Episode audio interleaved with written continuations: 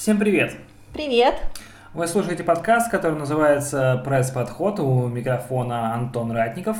И Ксения Ахмеджанова. Э, сегодня мы, как всегда, обсуждаем три самые яркие темы э, предыдущей недели, но поскольку, в общем-то, они все как-то взаимосвязаны, потому что о чем не говори сегодня, получается, все равно говоришь так или иначе о коронавирусе.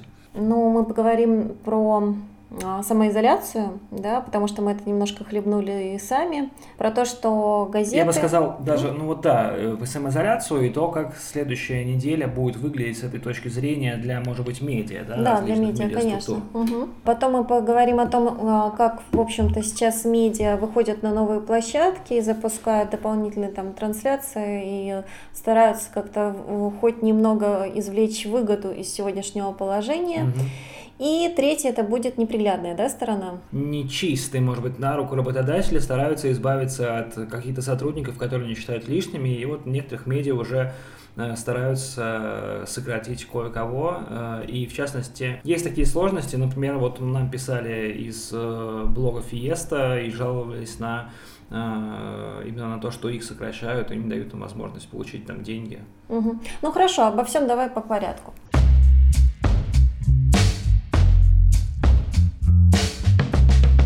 Первая тема, наверное, вообще то, что предстоит нам всем прожить непростую неделю, уникальную в каком-то смысле неделю, и, возможно, она, кстати, будет не единственная.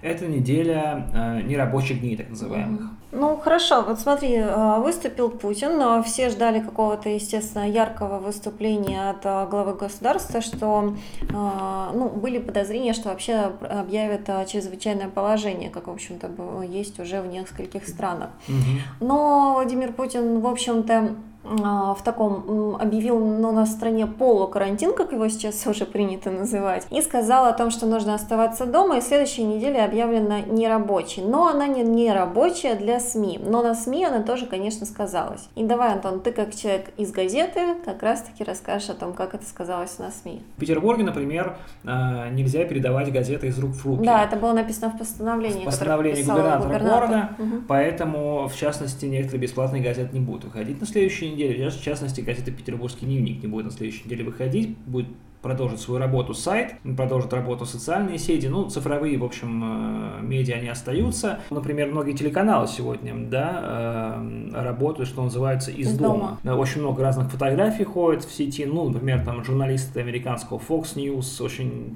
есть такая интересная, российские СМИ тоже не остались вдалеке от этого. Дмитрий Губерниев уже несколько дней постит видео того, как он э, сидит у себя на кухне дома. Ну, вообще сложно, ну, конечно. и другие. Россия 24 с середины недели, по-моему, пришла на такую домашнюю работу, что называется. Вот. И, в общем-то, они показывают, что можно делать медиа, в общем-то, и телевидение можно делать и не выходя из своих домов. Ну, газета, наверное, конечно, больше всего страдает в этом а, всем состоянии, ну, во всяком случае, эту неделю, да, там. Когда все это закончится, да, особенно если все это затянется, то, может быть, э, люди поймут, что газеты им и вообще, в принципе, особо и не нужны. И, например, уже в следующем году мы увидим то, что, как вот, например, закрылся Playboy, мы это обсуждали с тобой буквально в прошлом выпуске или в позапрошлом, я уже не помню. В прошлом. А, в прошлом, да. Э, точно так же многие другие издатели придут к, выводу, к выводу, что им не нужно тратить большие деньги на печатание журналов и газет. Это те пророчества, которые, в, в которых говорилось о том, что до 2024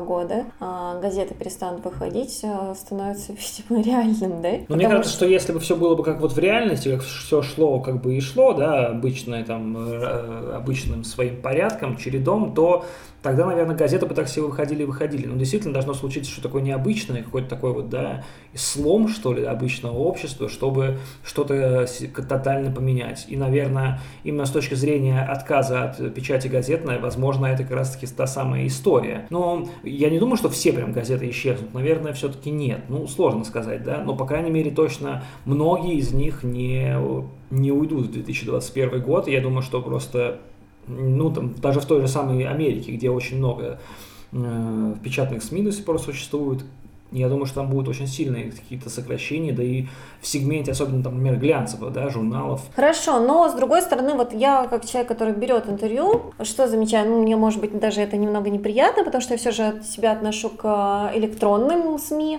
традиционным газетным я уже давно себя не отношу.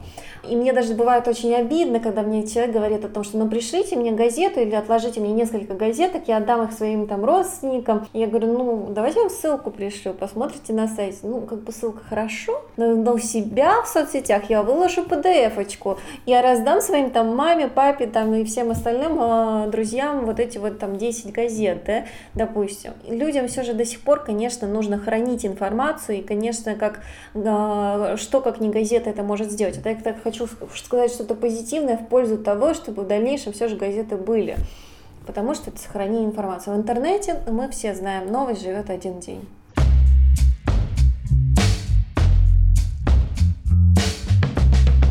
перед тем, как вы э, вступил в силу вообще запрет о том, что там 50 человек, не, не более 50 человек должны, кажется сейчас, что это уже вообще тоже уже так вот было лайтово, да, mm-hmm. в сравнении с тем, что вот. А тогда было, в общем, скажем, а, тысячи человек, не более тысячи человек. 16 марта я встречалась, ко мне приходила на интервью Анна Мегицко, дочь известного а, а, петербургского актера Сергея Мегицко. Ну, она же тоже, в общем, актриса, она раб- работает, играет в Тюзе. И мы с ней как раз говорили о том, вот как у них проходили спектакли в условиях того, что там не более тысячи. Да, давай послушаем э, кусочек этого интервью. Да. Вчера я играла как раз-таки «Бедную Лизу», мы играли э, известный вам спектакль. вот, и вчера был полный зал. Такого зала не было э, вот за весь сезон с осени, вот такого полного зала, как вчера последние глотки свободы. Дай бог, чтобы этого не произошло, конечно, никакого карантина и так далее. Дай бог, чтобы это все-таки миновало как-то нас всех.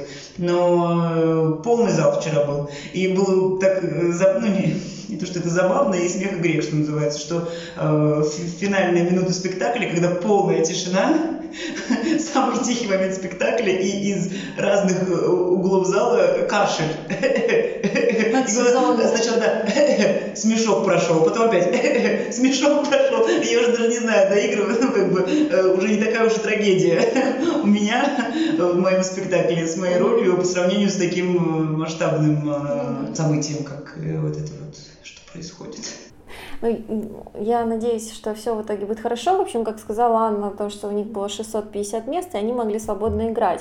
Но сейчас, вот сегодня я с ней уже списывалась, у них прекратились в итоге даже репетиции на период этой недели, и все, которые идут трансляции сейчас, это только записи. Но был, получается, момент, когда еще у нас не было вот этой вот э, нерабочей недели, mm-hmm. и театры э, захотели все же дойти как-то до своего зрителя и искали какие-то площадки для того, чтобы транслировать, играть, и при этом их э, трансляции, чтобы шли в сеть. Но, но здесь именно интересно то, как, э, в общем-то, и СМИ, и вот эти вот э, учреждения культуры, все нашли друг друга, потому что музеи захотели проводить виртуальные экскурсии, показывать, да, что mm-hmm. у них есть свои экспонаты. Театры захотели играть без зрителей хотя бы, но во всяком случае, чтобы их смотрели в онлайне. И, в общем, в итоге то, что казалось бы, в принципе, не должно, да, не должно существовать без э, людей, в итоге существует в режиме онлайна, ну, ну, фактически без людей, но со зрителями. Интересный опыт, на самом деле. Может быть. Но, кстати, я думаю, что для некоторых артистов это прям вообще то, что нет зрителей, это большой плюс, потому что никто не будет бесить там, да, вот этими звонками телефона, знаешь, когда там играешь какую-то сцену и там... Да не, ну я тебя умоляю, на самом деле, конечно, артист, любой артист скажет, что самое главное это вот энергетика, вот эта отдача зрительного зала, да. да понятно, и самый большой, как я думаю, Самый большой кайф, конечно, когда они там выходят там, на поклон и просто хотя бы считывают какие-то да, там, не, да. Ну, конечно, да, безусловно, я думаю, совершенно другие ощущения. Ну, хорошо, ну, в общем, то, что, опять-таки, ситуация меняется и в культурной сфере, это безусловно. Хотя, на самом деле, вот эти вот прямые трансляции, они же были и раньше. Э, то есть, раньше даже я знаю, что, например, ну, Яндекс кинотеатр, да? Яндекс, да, у них был проект, а кинотеатр Аврора, например, у них был проект, ты мог при, тут, то есть, купить билеты и там в определенный день прийти смотреть трансляцию, прям прямую трансляцию, не пока показывали там из э, условно какого-то английского театра, ну там из Ковенгардена они показывали какие-то оперы и показывали в том числе, я помню, и тематические спектакли. Оскар некоторые там был даже, тематический да, спектакль Франкенштейн, где играл вот Бенедикт Камбербэтч. Он угу. там играл, типа, да, один день он играл, помню. один день играл э, доктора Франкенштейна, другой день самого Франкенштейна. Просто это была какая-то очень э, точечная, эксклюзивная история, а сейчас она стала такой, получается, массовой. Все вот это делают.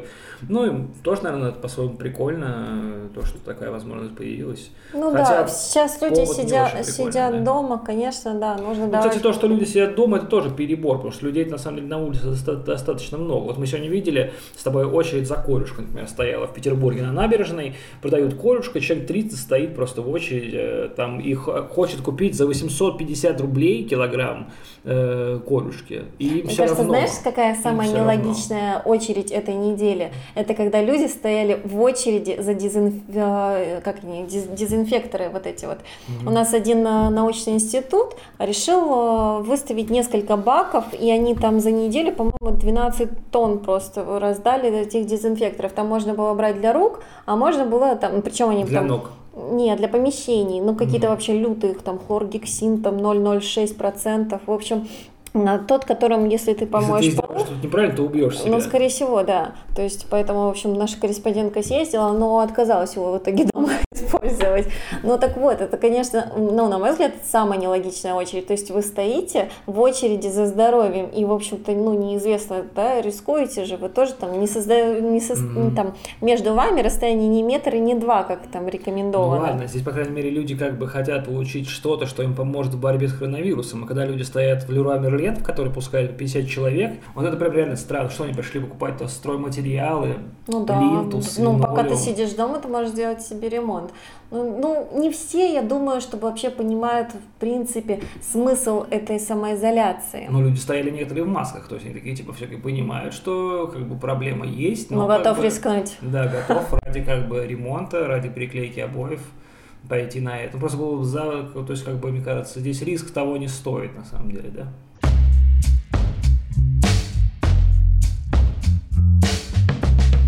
Третья тема такая немножко грустная, но она довольно-таки острая. Дело в том, что сейчас многие работодатели закрываются, ну, просто испытывают серьезные финансовые проблемы.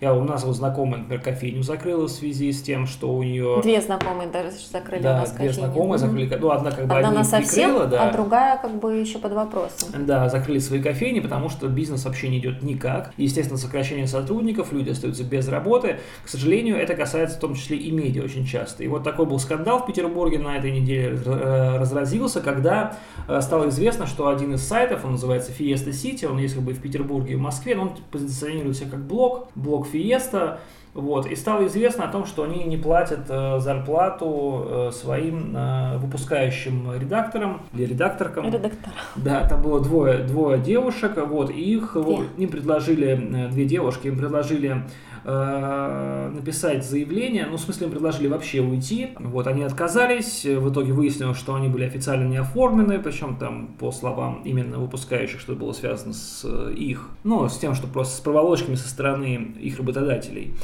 И э, очень большие проблемы, в общем, все это вызвало. И вот мы связались с одной из этих девушек, которые жалуются на своего работодателя, который оставил их не удел и не заплатил им там за последний месяц работы, получается. Э, Кристина Есинская. Э, Мы с ней поговорили по телефону, и давайте послушаем, что вот она нам рассказала об этом конфликте. А, При устройстве нам обещали официальное оформление спустя три месяца, то есть после испытательного срока. А, Итак, я проработала, получается, примерно полгода. За это время нас не оформили, разумеется. А Несколько раз мы с коллегой наседали на Романа, мол, когда же у нас будет договор, когда же мы уже оформимся. Но каждый раз он находил тысячи причин и поводов нам отказать. Как правило, он говорил, что договор готовится, что мы его составляем, что мы прописываем какие-то условия и требования, что, в принципе, как-то неразумно, учитывая то, что мы уже продолжительное время работаем и выполняем, грубо говоря, требования и свои обязанности. Итак, что, собственно, у нас произошло буквально две недели назад. Э, Роман сообщил, что из-за того, что сейчас карантин по городу, отменились мероприятия, закрылись некоторые заведения, мы остались без рекламодателей. Но чтобы было понятно, Фиеста в основном пишет про интересный досуг, и рекламодатели у нас тоже были из этой сферы. И за счет того, что мы остались без рекламодателей, ам, получается, мы остались и по факту без денег. Поэтому Роман изначально предложил нам уйти в неоплачиваемый отпуск, а, на что мы, в принципе, не согласились. Тогда он э, отправился в поиск другого не менее классного решения и предложил нам спустя время поработать за проценты. То есть э, заниматься по факту рерайтом каких-то рекламных пресс-релизов, переписывать его, их на более такой человеческий язык и получать за это некий процент. Некий – это 33% на двоих редакторов, то есть по 17,5%. А, из расчетов, которые он нам предлагал, это выходило в районе 9 тысяч рублей в месяц. Естественно, нас это не устроило ни в коем случае, поэтому мы а, сказали, что мы хотим уйти по собственному желанию, и так как мы не оформлены, попросили у него просто компенсацию за неизрасходованный отпуск, который он нам также обещал в самом начале. И этих денег мы, конечно же, не увидели, и тогда мы пригрозили ему, что обратимся в трудовую инспекцию, потому что, насколько я знаю, а, предусмотрены штрафы за неоформленных работников. И после всех этих угроз он сказал, что мы, в принципе, останемся тогда без оклада, чтобы мы готовили коллективный иск, и что свои деньги за март месяц мы увидим только после э, решения суда. Угу. Вот что, собственно, произошло у нас. Понятно. А, ну вот. и как вы сейчас готовите подавать вот, в трудовую инспекцию какое-то заявление? А, да, а, мы сейчас нашли через знакомых юристов трудовой инспекции. Юрист пытался с ним связаться, но Роман гасит, не отвечает на звонки, поэтому мы вот будем сейчас готовить официальный иск. Не знаю, конечно, к чему это приведет, просто обидно, что это все затягивается в условиях вот такого экономического кризиса назревающего, понимаете, потому что, ну, я, например, вот в конце октября переехала из другого города, я живу на съемной квартире, и как бы, мне эти разборки сейчас вообще ни к чему. То есть мы просто по-человечески обратились к Роману, чтобы он ну, помог нам, вошел в положение, mm-hmm. чтобы мы могли найти другую, более удобную работу. Ну что ж, я надеюсь, что у Кристины все в итоге получится, и она добьется справедливости. Да? Нужно сказать, что мы еще постарались связаться вот с Романом Жариковым, который является, собственно, гендиректором Fiesta City, но это не удалось сделать. Мы, не отвечает? Э, да, с радостью. Мы с радостью дадим ему возможность высказаться, поэтому будем ему продолжать ну, писать будем смотреть и на развитие этой да, ситуации. Поэтому, если угу. он захочет, то в следующем выпуске мы с радостью дадим ему слово, чтобы объяснить. Ну, потому что вся такая ситуация на самом деле. То есть мы здесь не хотим выступать исключительно как э, люди, которые э, с одной стороны выступают, потому что всегда в конфликте работодателя и работника есть какие-то нюансы, и не бывает такого, что э, там кто-то один прав на 100%, а другой не прав. Это как развод супругов. Это как бы дорога с двусторонним движением. Ну, во всяком случае, сейчас как бы кажется, что ситуация совсем некрасивая, потому что все же люди... А, ну, у нас просто есть еще один пример. Я не буду называть эту редакцию, потому что у нас все еще там многие знакомых работают, но я знаю, что генеральный директор а, решил а, отправить на неоплачиваемый отпуск своего ивенщика. Ивент сейчас, понятно, тоже очень сильно просел, и вообще, в принципе, ну, как бы ничего не происходит. Вот, и человек по объективным причинам не может выполнять свои функции. И здесь, казалось бы, ну, работодатель должен хотя бы пойти на встречу, не знаю, дать оплаченный отпуск, но вместо этого вот э, стоит вопрос о том, что вот э, это будет отпуск за свой счет с последующим сокращением этой должности. Ну да, конечно, и много таких неприятных ситуаций сейчас есть, но есть же и, в общем-то, позитивные возможности, когда люди идут навстречу друг другу. Вот, например, я буквально там час назад прочитал новость о том, что аэропорт Пулково предложил своим э, сотрудникам, которые остались, естественно, тоже сейчас да, без работы, без особого, угу.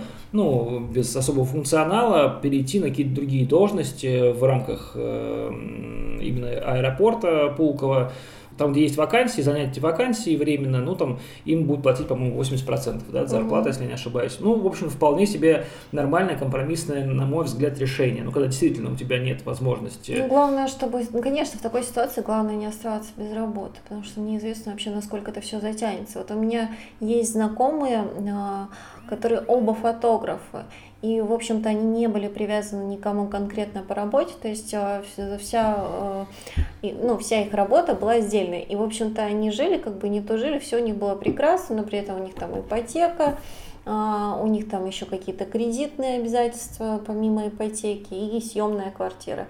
И просто в одномоментно... И ипотека и съемная квартира? Ну да, как-то так нелогично. Видимо, квартира строится, я не, не узнавала наверняка. Вот, Или но... квартиры? Ну, может быть, они там с них Мгм. сдают. Ну, в общем, не суть важная, как бы здесь не, не об этом речь, а о том, что ч- оба человека в итоге, фотографы, остались не у дел, потому что никто не хочет сейчас... Ну, во-первых, свадьбу у нас а, тоже празднуют, ну, сейчас а, не регистрируют да, временно. Да, да. Вот, максимум, что можно там пойти поснимать как раз-таки похороны, потому что, ну, на это не заказывают, как Смешная правило, шутка, да. кстати. Но похороны просто я знаю, что да, можно. Вот. А, потом что? Ну, я видела у них объявление о том, что они бесплатно готовы выполнять там а, часть вообще работы с последующим там, допустим, может быть, там за донейшн хотя бы поработать. Ну, потому что люди фактически вообще работают, ну, не работают, то есть сидят, а, не знают, что делать. Ну да. Вот, то есть они готовы уже пере, там, форм- форматироваться в СММщиков, какие-то дополнительные там функции Мгм, надо. мгм. Вот.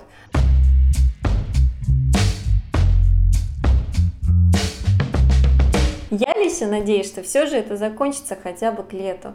Я не такой уж прям супер оптимист, да? Помнишь, мы с тобой постоянно делаем какие-то, нам уже ставки нужно какие-то принимать. А сейчас понимают эти букмекерские конторы, ну, потому что нету спортивных событий фактически. Я недавно, кстати, открывал, смотрел, чемпионат не Беларуси. ставил? Чемпионат Беларуси идет, в том числе сейчас на коронавирус, там есть различные ставки тоже. Когда это все закончится? Я рад просто, по крайней мере, я рад, то, что ситуация не развивается так, как она развивалась в фильме «Заражение». Мы знаем, как может быть в худшем случае все это выглядеть. Вот, и пока такого нет. И за- раз такого нет, значит, ну, все более или менее нормально. Я надеюсь, что все же вот по итогам этой недели будут какие-то позитивные сдвиги. Пик будет через две недели, на самом деле, ну, примерно. Вот, через две недели будет пик, а дальше должно все пойти на спад, если как-то удастся это купировать, если действительно все эти ограничительные меры сработают. Ну, вот, на мой взгляд, Ну, так. будем надеяться на это, да? Мне очень понравилось, сказал Борис Джонсон, что обязательно ситуация станет лучше, но перед тем, как стать лучше, она станет еще хуже. И заболел. Да. Ну, в общем-то, на этой полупозитивной, наверное, может быть, даже черном э, юм- юмореской, да, мы заканчиваем наш э, Да, пора подкаст. прощаться. Выпуск. Всем пока. Да, До до новых следующей встреч. недели.